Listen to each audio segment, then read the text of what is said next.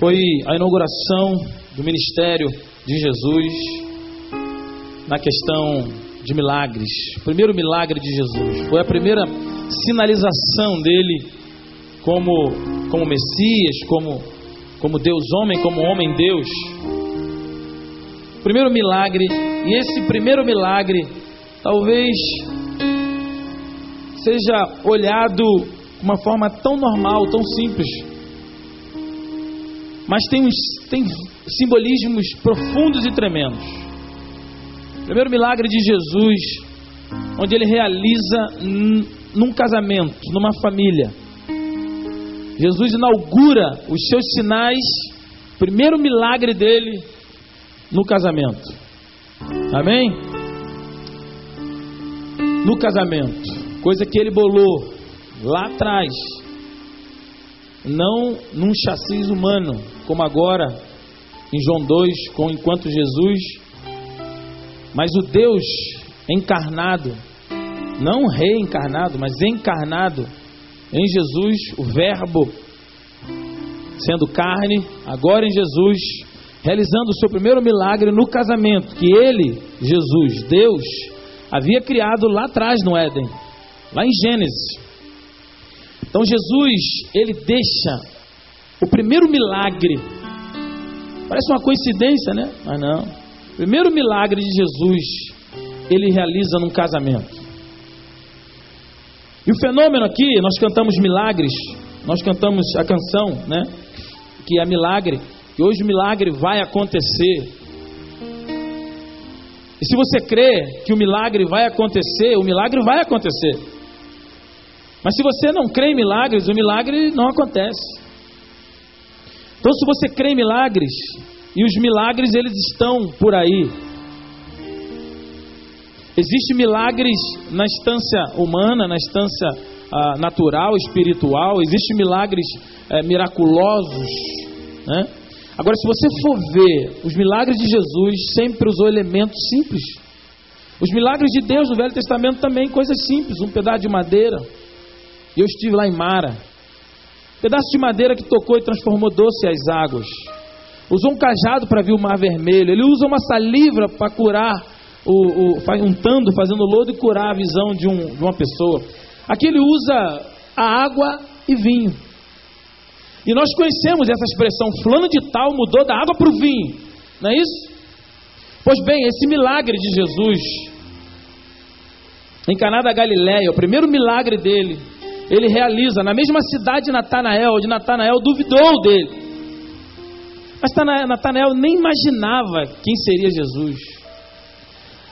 Jesus chega no casamento e ele realiza um milagre com um simbolismo profundo e tremendo, que nós vamos ver agora nesses poucos minutos.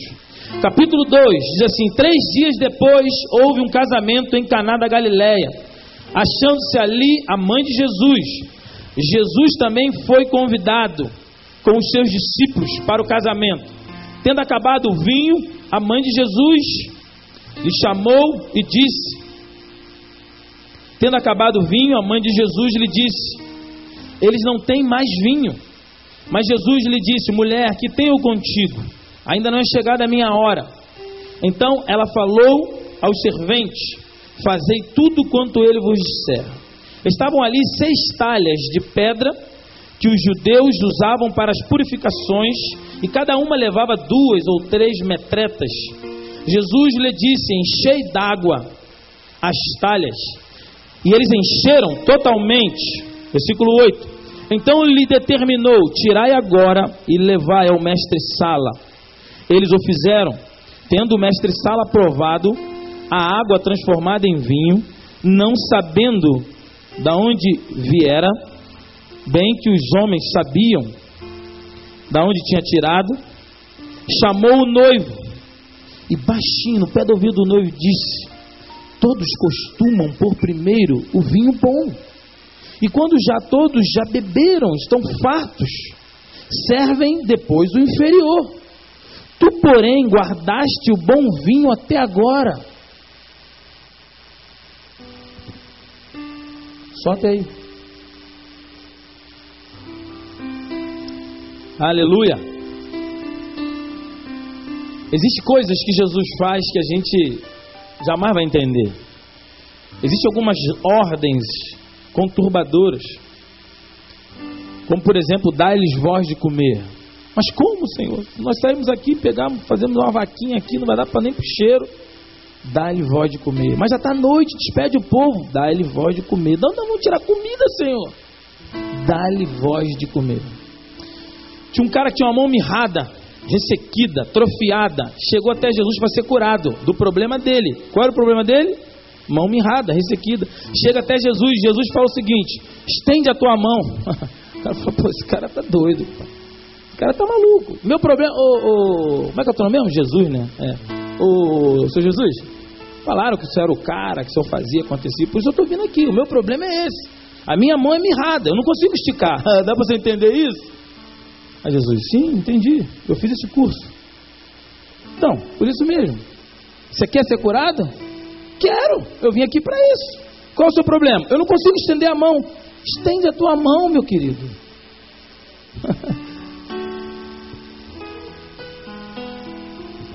Estende a tua mão. Qual é o teu problema? Meu problema é esse. Faça isso. Jesus já estava dando a ordem para ele ser curado, ele não entendeu. Ok? Quantos estão entendendo? Quantos pegaram já a benção aí? Diga amém. Amém. Qual o teu problema, querido? Passe na faculdade.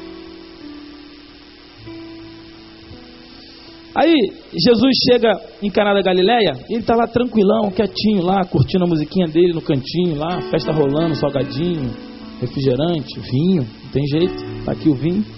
E esse vinho bebedava, né? A história de que ah, aquele vinho é porque Jesus bebedava. Se chapasse, ficava doidão. Era vinho mesmo. Aí Jesus está lá e de repente acaba o vinho. Acaba o vinho, porque a festa de casamento na época não é igual a nossa festa hoje. Que as pessoas ficam preocupadas de fazer festa de casamento, né? E não fazem festa de casamento por vários motivos. Mas o motivo principal é porque não consegue, não vai conseguir fazer uma festa legal, festa maneira, festa grande. Faça uma festa, faça uma festa. Celebre com os seus. Bota lá, tem quanto para botar? 500 salgadinhos? Bota 500 salgadinhos. 10 refrigerantes, bota 10 refrigerantes. Cada um come salgadinho, vamos ficar todo feliz da vida. Ou se aqueles que saírem tristes da festa, é porque não merece a tua amizade. Então celebre com os seus. No meu casamento eu peguei 32 convites, né? Eu peguei alguns convites, dei um convite para cada igreja. Meu casamento foi lá na igreja Batista Barão da Taquara, dia 26 de julho de 1997, às 7 horas da noite. Aí eu peguei um convite e dei para cada igreja lá que eu conhecia. Não tinha como. Como é que eu vou chamar 500 pessoas, 200 pessoas, 300 pessoas? Não tem como. Saí, ah, que, que lote lá, que dê. Quanto que deu para fazer? Ah, deu para fazer dois mil salgadinhos. Acabou, agora acabou o salgadinho, vai todo mundo embora para casa. Acabou o milho, acabou a pipoca. Todo mundo vai embora. O que deu, deu. O que não deu. E aí, acabou o vinho chamou um montão de gente. Então, naquele, naquela época, o casamento não era só uma noite, o casamento eram sete dias. Uma semana durava o casamento. Porque naquela época não tinha esse negócio de ônibus, não tinha metrô, não tinha avião. Hoje o cara, um amigo vem de Brasília para um casamento e volta. Vem de Manaus, vem no casamento e volta de avião. Não tinha. Naquela época os caras, é, é, é eles, eles andavam de burro, de jumento, de carruagem, dias e dias. Então tinha que ter sete dias para os convidados chegarem no casamento. E aí o casamento era uma festa, literalmente. Então provavelmente no sexto no sétimo dia, já no final, acabou o vinho. E aí, diz a Bíblia que havia seis talhas e Jesus mandou pegar essas seis talhas. E quem esteve aqui domingo viu a talha em Caná da Galiléia no filme aí. Quem não está entendendo esse, essa minha, essa minha alusão várias vezes a Israel, que eu estive em Israel e eu trouxe um vídeo, nós passamos aqui domingo, e, foi, e um dos lugares que eu fui foi, nós fomos lá na, na caravana, foi em Caná da Galiléia. E aí nós mostramos aqui a talha, que era uma coisa enorme. E essas talhas, eram seis talhas, elas ficavam na entrada da porta, eram as purificações dos judeus. Eles se lavavam com aquelas talhas, acabou a água.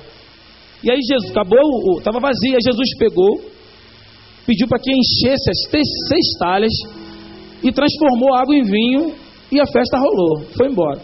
Se foi no quinto dia, no sexto dia, com mais uma pancada dessa de vinho, eu acho que essa festa foi mais do que sete dias. Esse casamento aqui dá-nos entender que passou dos sete dias. Porque quando Deus está presente e a bênção dele é presente no casamento, ele vai além da normalidade, vai além da nomenclatura. Essa festa aqui não durou sete dias, ela foi muito mais do que sete dias. E lá o nosso guia, quando chegou, ele falou exatamente isso aí. Ele falou que deve ter faltado no sexto ou no último dia, talvez. Porque primeiro fazia festa e depois era o casamento. Então, se estava rolando a festa, o casamento era no último dia, estava bem próximo. E aí, Jesus realizou esse milagre, a festa continuou. O mestre em sala, que esse mestre em sala aqui não tem nada a ver com porta-bandeira, não é o cara lá que fica rodando lá, que às vezes tira ponto da, da escola de samba. Eu não tenho nada de escola de samba, não, eu sou crente. Mas me disseram que se a bandeira bater no rosto do cara, ele perde ponto à escola. Então o mestre sala não sabe, né? Tu é crente. O mestre sala não é esse mestre sala que a gente conhece. É o mestre de salão, o mestre cerimônia, é o metre. É o, aquele cara que degusta, é o cara que prova. Esse cara sacava muito, esse cara sabia tudo de vinho. Então esse cara, é, ele conhecia todas as, as qualidades de vinho. E ele sabia como é que funcionava o negócio. Primeiro você dava o vinho ruim, né? Ah, dava o vinho bom. Quando o pessoal já estava satisfeito, já estava legal, já estava, né? Chamando Jesus de Genésio lá, trocando tudo. Aí vinha com vinho ruim. E ele não entendeu nada que a estratégia desse cara, desse noivo, foi o contrário. Ele guardou o bom vinho para o final. Ele não entendeu muito, ele nunca tinha visto essa estratégia. Quando nós entendemos muito das coisas que nós administramos, o Senhor sempre vai nos ensinar. Porque Ele é o mestre de todas as ciências. Ele é o fundador, Ele é o pai da eternidade. Se você não sabia, sem heresia, mas Jesus tem uma filha. E qual é a filha de Jesus? Eternidade. Ele é o pai da eternidade. Jesus é o criador de todas as ciências. E ali, Jesus fez uma estratégia que ele não entendeu. E aqui eu quero comentar com os irmãos sobre a palavra que o Senhor nos deu numa noite que a gente estava meditando. Na, palavra, na verdade, é uma sequência de sete mensagens. Quando a gente tem uma experiência como essa de Israel, a gente volta transbordando. E alguns textos, eles têm informações tremendas. E aqui foi uma série de sete mensagens. Eu que quero, é, na verdade, uma palavra com, é, baseada nas seis talhas. E numa sete talhas, que é uma talha surpreendente. E eu quero compartilhar com os irmãos rapidamente aqui as seis talhas que são presentes, que estão presentes na transformação de água em vinho na nossa vida. Você crê nisso que o Senhor pode transformar água em vinho na tua vida? Você crê? Então diga eu creio. Diga para o seu irmão lá, pergunta para ele: Você crê que o Senhor pode, pode transformar água em vinho na tua vida? Porque o pior crente que existe, o pior incrédulo que existe é o incrédulo crente. Que uma vez já estando no céu, passa a amortecer a sua fé. A sua fé já foi exercitada para o ápice do negócio que é estar no céu. Mas eu não creio eu não creio que o ápice do Senhor para nós é o céu. Que isso, pastor? Não. Se fosse assim, pós-conversão ele levava o Márcio. Acabou. Converteu Ricardo, converteu hoje, pum, vai embora para o céu. Não. O ápice da salvação não é estar no céu. O ápice da salvação é usufruir do céu aqui e poder viver uma vida tão abençoada, tão digna, tão rica, tão tremenda do céu aqui e influenciar outros e milhares e milhares e levar milhares e milhares contigo para o céu. Então a questão de receber de Deus não é só ah, beber o vinho, mas é experimentar o bom vinho. O bom vinho e o vinho novo que o Senhor quer para nós. A primeira talha é a talha da obediência. No versículo 2 fala que eles chamaram Jesus para a festa. Às vezes nós queremos transformações na nossa vida, não é isso? Nós queremos que o Senhor transforme. E o Senhor é expert em transformações. O Senhor é aquele, Deus é aquele que dá ordem para a laranja, para o bagaço de laranja. O homem é expert em transformar a laranja em bagaço. Deus é expert em transformar o bagaço em laranja. O homem pega a laranja no caule, na, na, na, na árvore, descasca, corta aquela tampinha, chupa e transforma em bagaço. Deus pega o bagaço e dá uma ordem de regressão. Já viu aquele filme? Volta.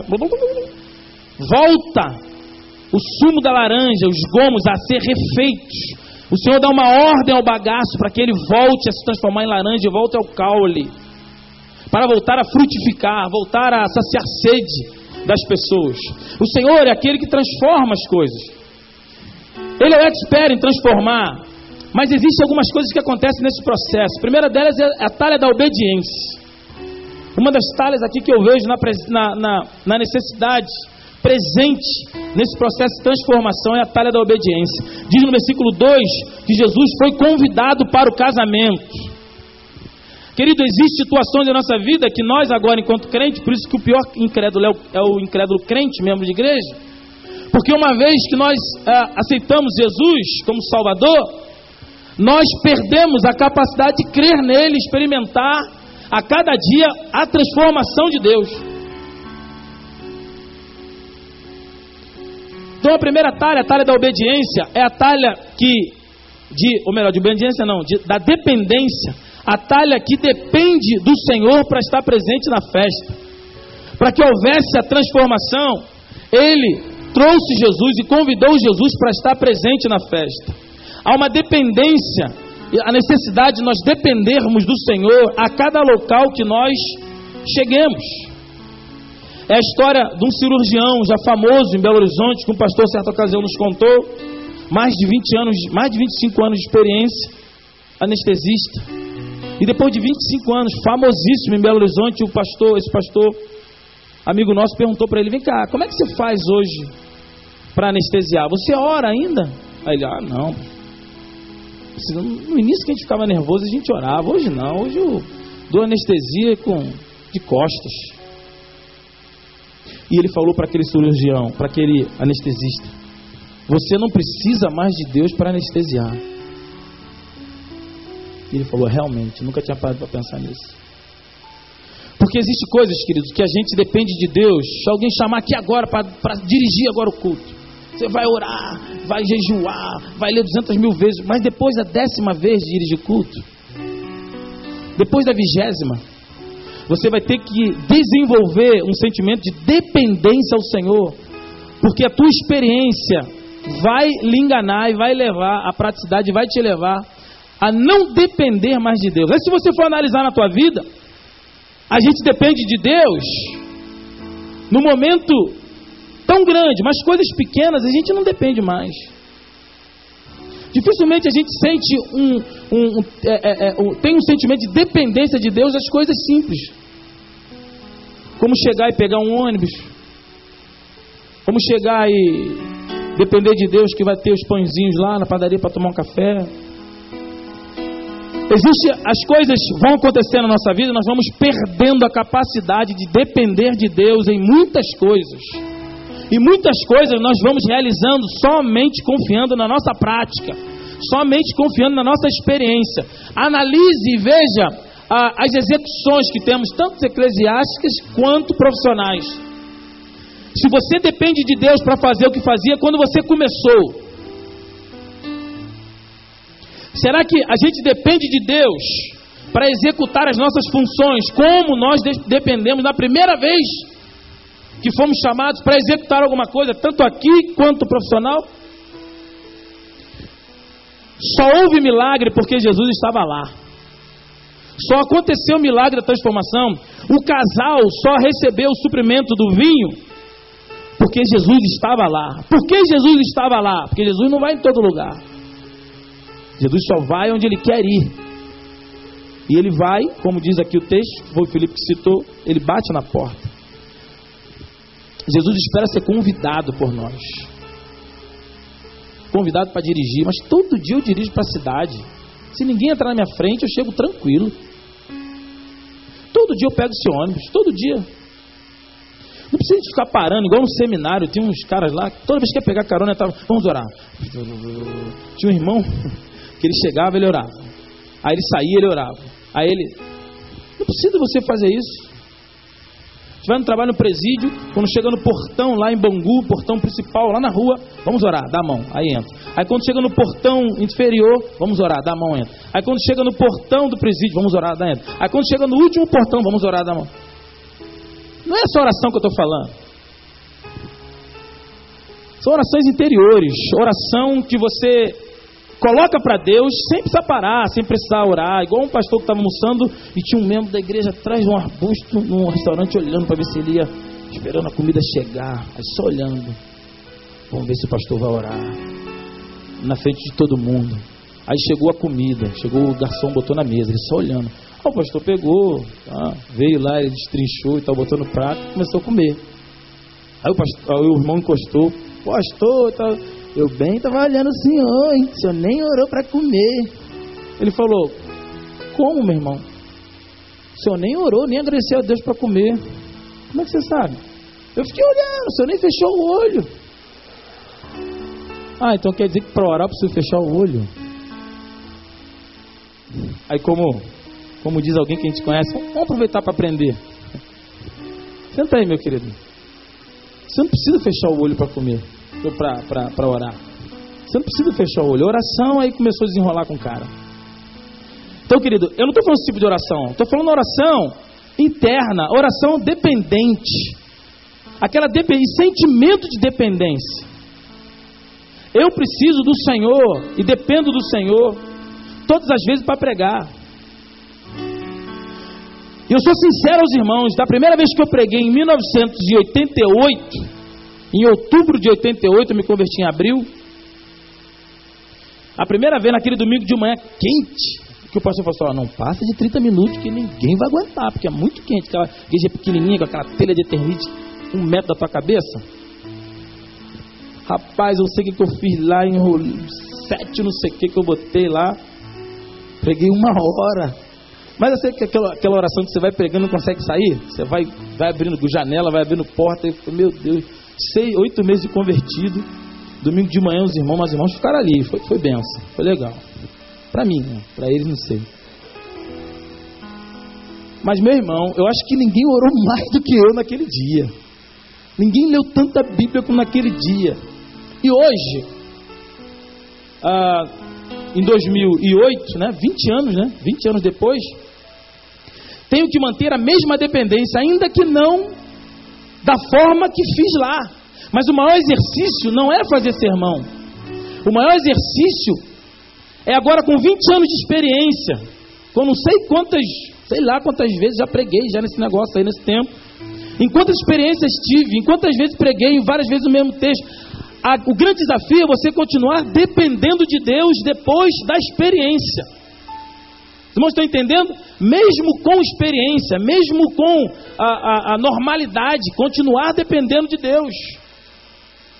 Então, querido, primeira talha é a talha da dependência. A segunda talha é a talha, no versículo 3, tendo acabado o vinho. O vinho significava alegria. O vinho significava alegria. Quando acaba o vinho, acaba a alegria. É aquela expressão que eu falei, acabou o milho, acabou a pipoca. Aquele negócio, a festa vai, vai, vai, já viu? Aí, aí começa a diminuir o salgadinho, começa a diminuir o refrigerante, o bolo já foi cortado, aí, uh, tá tarde, né? Tá tarde. Mas se tivesse rolando churrasquinho, as coisas não estariam tão tarde. Mas quando acabou, né? Vai acabando. Então, quando acaba, e o simbolismo no vinho no Velho Testamento é alegria. E aqui a talha da alegria é a talha da motivação. Qual a verdadeira motivação? Existem pessoas que têm motivação, precisa ter algo superficial para se motivar. E o vinho, para mim, uma das resistências que eu tenho com vinho é porque o vinho eu usava antes de me converter, eu tomava, chegava na festinha, no, no clube ou no, no, baile, chegava eu tomava um copo de vinho quente para dar aquela. para ficar esperto. Hã? É, para dar aquela, né, para ficar esperto, tal, aí ficar mais saidinho e tal eu tomava um vinho, tomava um copo de vinho para ficar ligado, porque eu não conseguia chegar sem o vinho. Toda vez eu tomava, toda vez eu tomava. O vinho, e muitas vezes, a talha da motivação é a talha que a gente precisa definir qual é a verdadeira motivação que me leva. Por que, que você está aqui hoje? O que, que você veio fazer aqui, querido? Diz a palavra: quem vos inquiriu entrar na minha presença? Já parou para pensar o que, que você veio aqui? Você veio aqui porque é só a quarta-feira? Você veio aqui para receber alguma coisa? Você veio aqui porque tinha que cantar? Felipe, cadê o Felipe Márcio? Por que, que você veio aqui, meu querido? Só porque hoje estava na agenda, tem que vir aqui? Por que, que eu estou aqui? Porque me, me convidaram para estar tá aqui, amanhã você tem que estar tá lá, você vai estar tá lá. Pra... Eu estou aqui por causa disso? Por que, que você está aqui? Porque veio fazer a parte, o, o, o... Língua, de sina... é, é, língua de sinais, né? Por que, que você está aqui? Você parou para pensar nisso? Qual é a sua motivação? O que vai definir, uma das talhas que define o processo da transformação na nossa vida, é a questão da motivação. Qual é a real e verdadeira motivação? O que me leva, o que me move, o que me conduz a me lançar em Jesus? Muitos estão com Jesus com medo do diabo. Muitos querem ir para o céu com medo do inferno.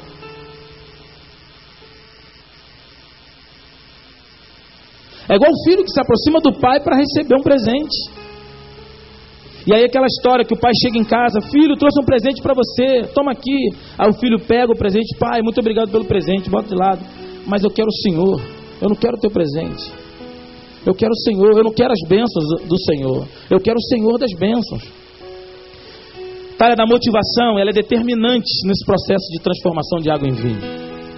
Terceiro, Maria diz: Fazei tudo o que ele vos disser. Aí sim, agora é a talha da obediência. E que eu já falei um pouquinho. Eu não quero me prender. Quero correr para a talha 4, é a talha da sinceridade. Veja aí, versículo 6 diz: Os judeus, eles usavam as talhas das purificações, que estava, que possuía duas ou três metretas. Cada metreta é uma medida é, grega que era de 20 a 40 litros há duas medidas, não há uma definição quanto. Cada metreta era de 20 a 40 litros. Então, se botar 20, duas são 40, três são 60 litros. Se você botar 40, são 120 litros em cada talha. Eram seis, você faz as contas. Quanto esse pessoal gostava do negócio? Gostava muito esse pessoal. Mas Aqui diz o texto que Jesus dá uma ordem. Ele dá uma ordem para que os homens fossem até lá e usassem as seis talhas. As seis talhas eram talhas das purificações dos judeus. Por que, que essas seis talhas estavam na porta, ficavam na porta? Seis talhas na porta. Porque o judeu, toda vez que saía na rua, na praça e voltava, ele se lavava. Se lavava, lavava os braços, lavava o rosto, toda vez. Porque ele poderia ter esbarrado num samaritano. Ele poderia ter encostado em alguém impuro. E aí ele se purificava, né? Para poder se alimentar, para poder entrar e, e, e, se deslocar no interior da casa. Essa talha é a talha da sinceridade, porque isso é hipocrisia. Eles se, eles se preocupavam em limpar o corpo da poeira do físico, e que não é só questão de higiene, mas é questão de hipocrisia, é a questão religiosa uma preocupação. Se porventura tivessem encostado no samaritano, eles tinham tocado em alguém impuro. E aí eles procuravam se lavar para estar, para entrar na sua casa. Essa talha, a talha da sinceridade, a palavra sinceridade vem da palavra sincera. Porque os vasos eram feitos, e quando os vasos quebravam, rachavam, para não tomar prejuízo, o oleiro passava uma cera, maquiava o vaso e botava para vender. E quem não conhecia bem não conseguia ver esse disfarce. E aí alguém quando ia comprar perguntava: "Esse tem cera ou não? É sem cera ou com cera?" E alguém falava: "Não, esse é sem cera. Sem disfarce, sem maquiagem, sem máscara." OK? Quem é vaso aí, levanta a mão.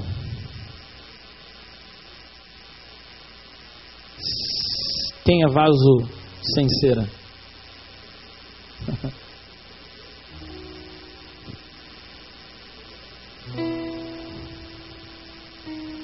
Melhor do que ter cera é reconhecer a cera e colocar para o Senhor que é fogo e que derrete a cera e que te quebra e faz um vaso novo. Amém? Então, os vasos da sinceridade, a talha, quarta talha, a talha da sinceridade, que no processo da transformação, no processo em que Deus vai transformar as águas em vinho na tua vida, e são muitas águas, muitas águas que precisa ser transformado. Não é só um copo d'água, Deus nos chamou para sermos um copo d'água, Deus nos chamou para ser fonte de água viva. Fonte de água viva que jorre para a vida eterna. E o simbolismo do vinho, o vinho não era só uma bebida para ser degustada. O vinho no Velho Testamento é o símbolo da alegria, é o símbolo de comida, azeite, vinho. Isso, é, isso é, faz parte da, da cesta básica. Por isso que o vinho era usado de uma forma lá atrás e aqui é outra forma. Hoje em dia é outra forma. Hoje o vinho é um acessório. O vinho na época deles era cesta básica, era alimentação. O vinho era usado para alimentação. E aí, Jesus diz o seguinte para eles: no capítulo 7, versículo 7, Jesus lhe disse: Enchei d'água. Diga, enchei d'água. Enchei d'água. As talhas e eles encheram totalmente. Aí eu pergunto o seguinte: Jesus pediu para que eles enchessem as talhas de água. E aí Jesus transformou a água em vinho, ok? Que Jesus pediu para encher as talhas de água? Matéria-prima, o nada não é matéria-prima para Deus? A gente não tem aprendido isso? Primeiro versículo da Bíblia: Bereshit bara elorim ramataim. Calma. No princípio criou Deus os céus e a terra. Gênesis 1:1. Bereshit bara. Bará é a palavra hebraica para criou. Bará é criou do nada. Deus criou o mundo do nada. Você sabe pensar que é o nada? O que é o nada? Ah, é um, isso aqui é um nada. Não, aqui tem átomo, tem próton, tem elétron, tem nêutron, tem moléculas de ar. O nada é o nada. O nada para Deus é matéria-prima. Ele pegou do nada. Se Deus, que é o Deus lá do Gênesis, é o Deus agora encarnado em Jesus, ele pode criar do nada, por que, que ele precisou de ter uma matéria, de ter uma água, para transformar em vinho? Jesus não precisaria da água para transformar em vinho. Amém ou não amém? Amém. Não precisava. Ele poderia transformar. Por que Jesus não transformou o ar que estava ali em vinho? Jesus não tinha poder para transformar o ar em vinho? O ar que estava dentro da talha? Tinha e tem. Mas por que, que ele fez isso? Porque Jesus pediu para encher de água.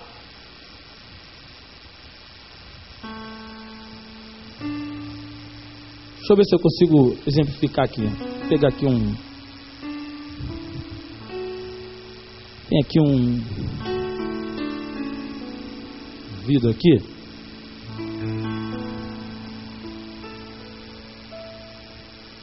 Vamos supor que Jesus pegou, pegasse a água que deram para ele e ele foi lançando, foi lançando e a água foi se transformando em vinho. Ok? Aleluia. Bruxo penudo.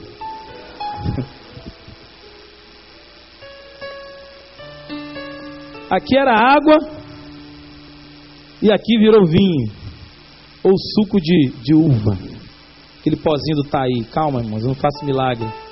Quem faz é Deus. Tinha um pozinho de tangue de uva aqui no fundo que vocês não viram. Mas vocês sentiram o impacto? Não foi impactante? Porque Jesus e a quinta talha é a talha da prática da visibilidade. Jesus queria tornar algo visível para os homens. No processo de transformação, nós temos que, a, nossa transformação, a nossa vida tem que ser visível. O fazer de Deus em nós, o mundo tem que ver, deve ver. Ou o mundo tem que ouvir, ou o mundo tem que sentir. Então não há como ser talha de Deus e ser encoberto. Paulo vai dizer que nós somos o que? Uma carta aberta. Então o que Deus quer que a gente faça, os homens têm que ver. Quando Sadraque, Mesaque e Abednego foi lançado na fornalha, Nabucodonosor viu Jesus na vida deles enquanto estava dentro da fornalha. Quando Jesus está conosco, mesmo dentro da fornalha, o mundo vê Jesus em nós. Por isso que a presença dele não há como negociar. A presença de Deus em nós torna visível para os homens. As pessoas vão olhar para você e vão ver a presença de Deus em você. As pessoas vão olhar para você e tem que ver, e verão a transformação da água em vinho.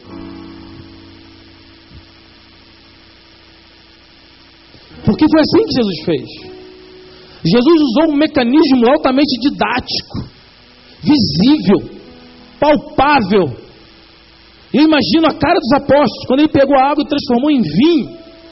E a água é um elemento, né, é, insípido, incolor, inodoro. Não tem cheiro, não tem cor, não tem gosto. E o vinho é totalmente inverso. É uma substância totalmente invertida. A água, que aparentemente tem um valor tão simples, mas aqui com o vinho, principalmente lá, um valor extremamente importante. Porque fez com que a festa tomasse um outro impulso. E aí muitas vezes o Senhor, um dos significados de Deus em transformar a água em vinho em nossas vidas, é dar um sentido novo na tua vida. Dar um sentido novo na minha vida e na tua vida. Por isso que a quinta talha, a talha da, da, a, da prática, do visível, é extremamente indispensável na minha vida e na tua vida. Não há como Deus fazer algo em nossa vida e passar desapercebido. Deus conhece o meu coração. Meu pastor, meu professor lá de.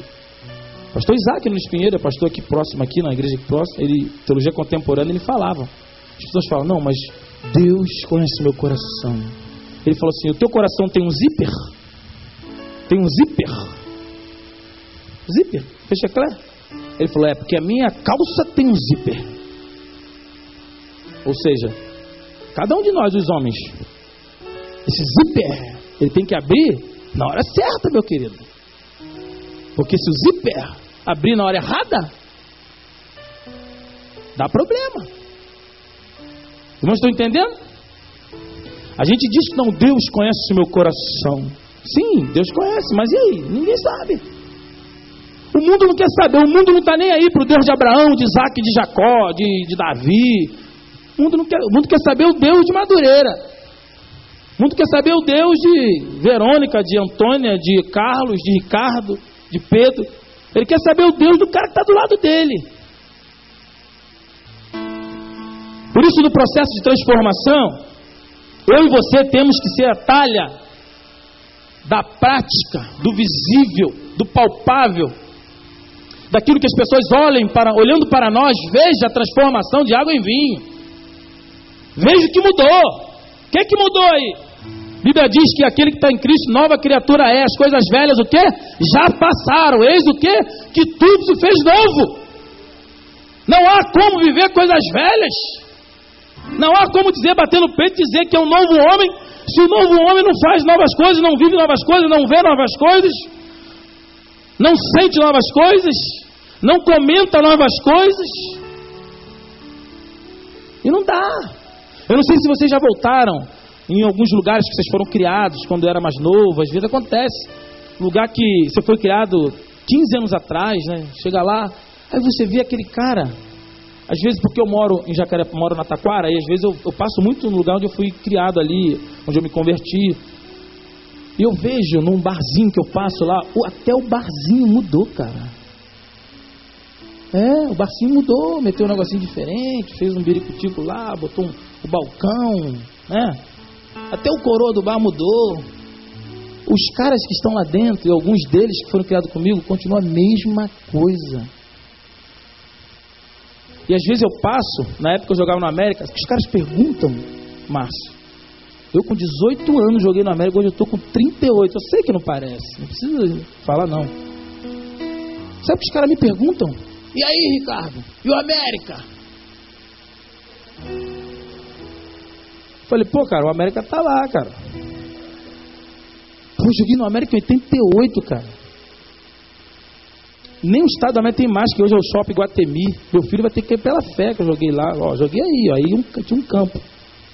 Os caras me perguntam sobre o América. Tem um Josimar que foi daqui, vocês conhecem? Ele fala a mesma coisa. Chega aqui no Jardim Novo, os caras perguntam: E aí, Josimar? E o Botafogo? Pô, 20 anos depois. Pô, meu irmão, Botafogo. Pô, vai, vai, vai lá no Botafogo, vai jogar não? Vai lá no América. América caiu agora para segunda. Contei os caras, pô, volta lá no América. Pô, meu irmão, acorda. 20 anos depois. Os caras estão vivendo 20 anos depois a mesma coisa, sentado ali, conversando a mesma coisa, zoando a mesma coisa. É impressionante. E o que eu vejo na vida evangélica, na vida cristã, na vida com Deus, é que a gente encontra com alguns irmãos, os caras estão na mesma coisa também, em Cristo, gospel, light, mas estão na mesma vidinha gospel.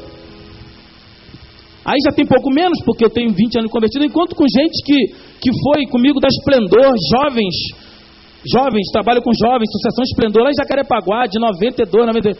Os caras estão no mesmo esquema. Correndo atrás de encontro. Olha aí, qual é, bom, sabe é que tem bom encontro bíblico? Não. Falei, pô, meu irmão, tem isso ainda? Os caras estão querendo saber onde é que tem encontro jovem legal. Meu querido. Falei, rapaz, aí a gente fica meio assim, né? Mas.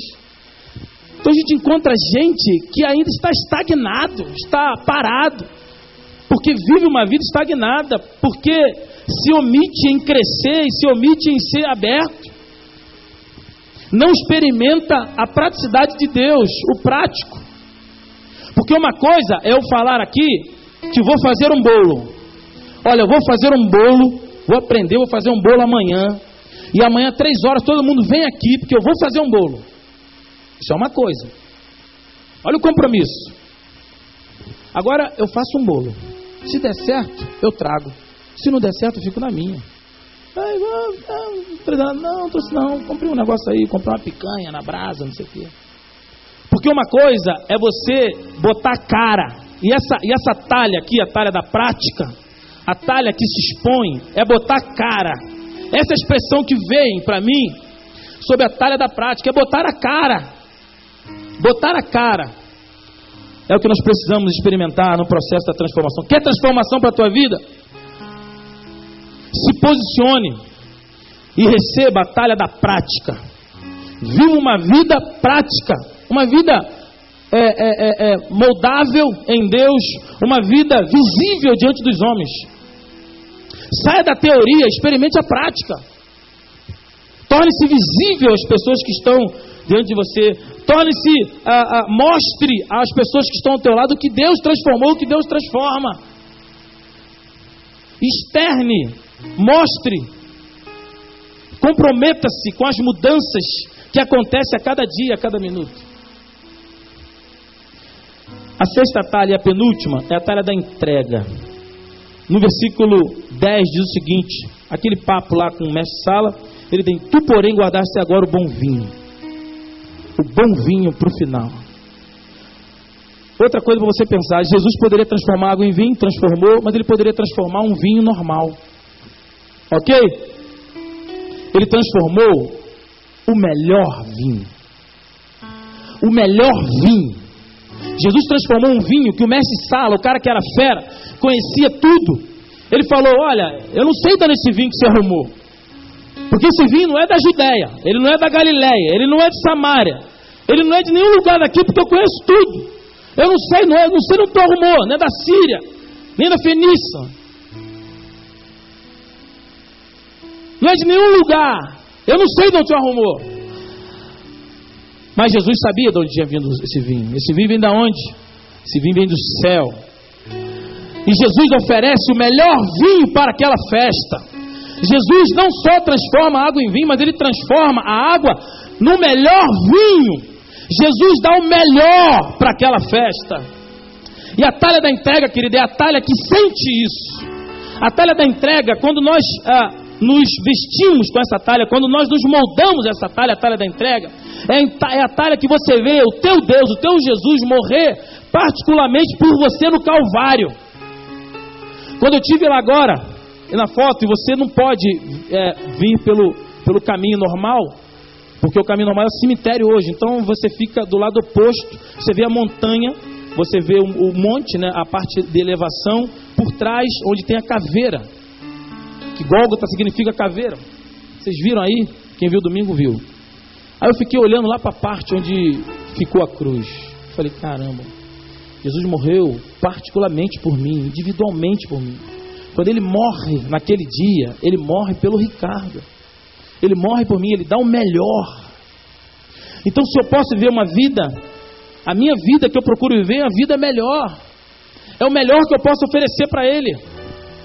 Porque Deus só se contenta com o melhor. Deus não quer a metade. Deus quer tudo.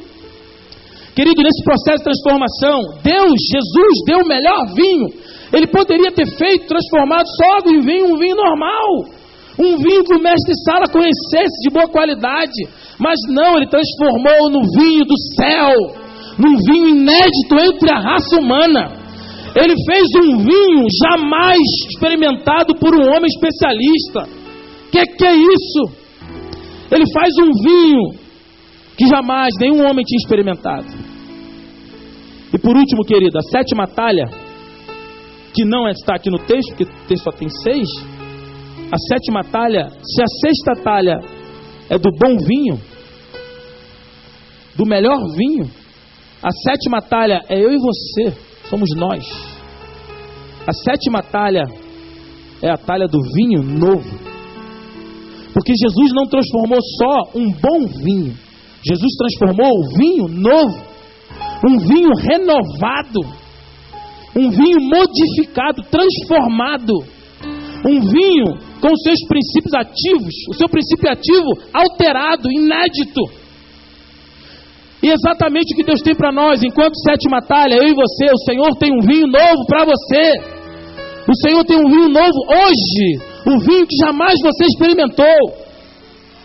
Um vinho que jamais você viu. Um vinho fresquinho que Deus quer jorrar sobre tua cabeça. É um vinho jamais experimentado por você, jamais visto por você. Se você é talha, querido, eu quero que você fique de pé agora, em nome de Jesus. Se você é uma talha, se você é aquela, é um recipiente de Deus, para ser transformado por Deus, porque a transformação não acaba nunca. Se você não sabe, diga para o seu irmão ao lado aí: Eu estou, fala para ele, eu estou em mudanças. Eu estou, Deus está fazendo obra em mim. Fale para ele: Desculpe, desculpe o transtorno. Estou em obras. Aleluia. Aplauda o Senhor bem forte, porque você é obra inacabada.